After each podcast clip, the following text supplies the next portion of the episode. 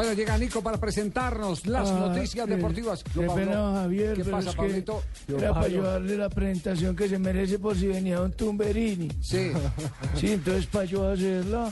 Ah, bueno. Entonces bueno. con ustedes uno de mis pupilos bien bacanos, que es Nico, especialista en apuntes tips rápidos. Gracias, Pablito. Empezamos con ciclismo por la excelente jornada de los colombianos internacionales. En la flecha balona, un recorrido de 205 kilómetros, los colombianos Sergio Henao y Carlos Alberto Betancur hicieron una excelente carrera que les valió el segundo y tercer puesto del podio. Ambos ciclistas se convirtieron en los primeros y únicos sudamericanos en subir al podio de esta prueba. Pasamos al tenis porque hay novedades en Madrid. Las 17 pistas de tenis de la caja mágica que tuvieron que ser reconstruidas desde cero están listas para acoger el Masters 1000 de Madrid 2013 que se disputará del 3 al 10 12 de mayo. Las canchas volverán a lucir este año el color rojo tradicional después del azul usado el año pasado que generó mucho descontento en los jugadores por su mal acondicionamiento.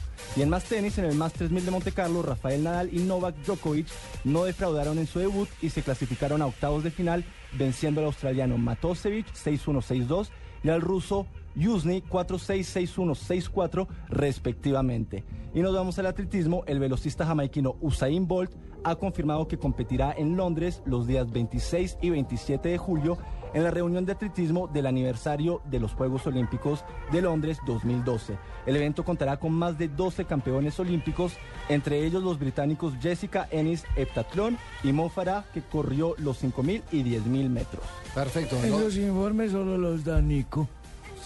¿Cómo, cómo, Pablo? Esos informes solo los da Nico tan precisos. Nico, ¿cómo fue el resultado de Flecha Balona? Podio con dos colombianos en el segundo y tercer lugar, Sergio Henao y Carlos Alberto Betancur. enormes. Ahora de 250 metros y no sabemos dónde está el colombiano. va a soltar a A Sagan. Dani Moreno, qué bien, mejor que el Purito, incluso el madrileño, pero el colombiano. Vaya, va Dani Moreno, va Dani Moreno, ¿dónde está el colombiano? Ahí va Dani Moreno, atención a Moreno. que llega El colombiano, vamos a ver, Dani Moreno. 20 metros le El- bueno, bueno, atención al madrileño. A ver, vamos, Viene fundido. Ay, ay, ay, Dani. Moreno ha dejado sentado a Gilbert y a los demás. Está entre el colombiano y el madrileño que puede consagrarse Dani, ganando esta carrera. Que va a arrasar Dani Moreno. Bueno, pues, va a ganar el madrileño. tiene. va a ganar el madrileño de la zona sur. Bueno, Medio Dani. argentino ahora. Vaya victoria de Dani Moreno. Sorpresón. Sí, señor. Dani. Sorpresón con la victoria de Dani Bueno, Moreno. rompió las apuestas. Dani Cuarta Moreno. para España. Vaya victoria para Dani Moreno. Oh, sensacional. Ya no sé ni quién ha hecho segundo. Ahí está celebrándolo Purito Rodríguez. Es Entre los colombianos felicitándose. Eh. No han estado delante los Movistar, no ha podido ser, pero tremendo lo que ha hecho Dani Moreno. Dani Moreno. A ver, Ca- Dani Moreno. Carlos Betancourt Dani tenía Moreno. ganada la etapa. Sí. Recordemos, la flecha balona es una de las grandes clásicas de Europa. Es una subida impresionante como... O sea, si una, pared. hermano. Es una pared. Carlos Betancourt se escapó, le llegó de atrás Purito y lo remató en los últimos 100 metros. Purito le quitó el título a Betancourt. Betancourt apenas lo pasa Purito, baja la guardia y también lo pasa Henao. Pero lo importante es que con esta buena clasificación de hoy, de Henao y de Betancourt, más lo hecho por Nairo Quintana, recordemos, hace poco en el País Vasco, en estos momentos Colombia es la número 2 del ranking de la UCI. ¿Eso qué quiere decir? Que en los mundiales de ciclismo podemos llevar a nueve ciclistas, algo que solamente puede hacer el top 10 de naciones. Maravillosa noticia entonces. Impresionante Esto, lo de esto tiene nuestros su ciclistas. impacto. La etapa de hoy era justamente una subida con una empinación de 9%. Es una cosa enorme. impresionante, una pared. Sí, 9%. Hubo una declaración de los ciclistas. Mire, ayer eh, están de moda en este momento en Europa los ciclistas colombianos. Ayer el periódico El Mundo de España le hace a Nairo Quintana una, una, un perfil y, y lo destaca como uno de los ciclistas del futuro. Y Nairo suelta una muy dura, se compromete, dice, me veo triunfando en el Tour de Francia.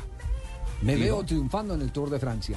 Pero ha habido otras bien, declaraciones de, de- de deportistas, de ciclistas colombianos que eh, ratifican una teoría que teníamos nosotros acá, que le habíamos dicho. Cuando La panela es la panela. Cuando empezaron los controles antidoping para los grandes, empezó curiosamente a disminuir el rendimiento de esos grandes. Exactamente, fue justamente Betancourt a la llegada de la del final de la carrera, que mencionó que muchas de las explicaciones para esa alza de los colombianos en el ciclismo es justamente lo- las mejoras en los controles de antido- antidopaje de muchos otros ciclistas con todos es- los escándalos. Eso se había convertido en una industria donde los que llevaban la plata eran las casas, plata. las casas farmacéuticas y los médicos de los equipos. Ganaban más los médicos de los equipos preparando el doping y después inventándose la fórmula para ocultarlo que los mismos ciclistas.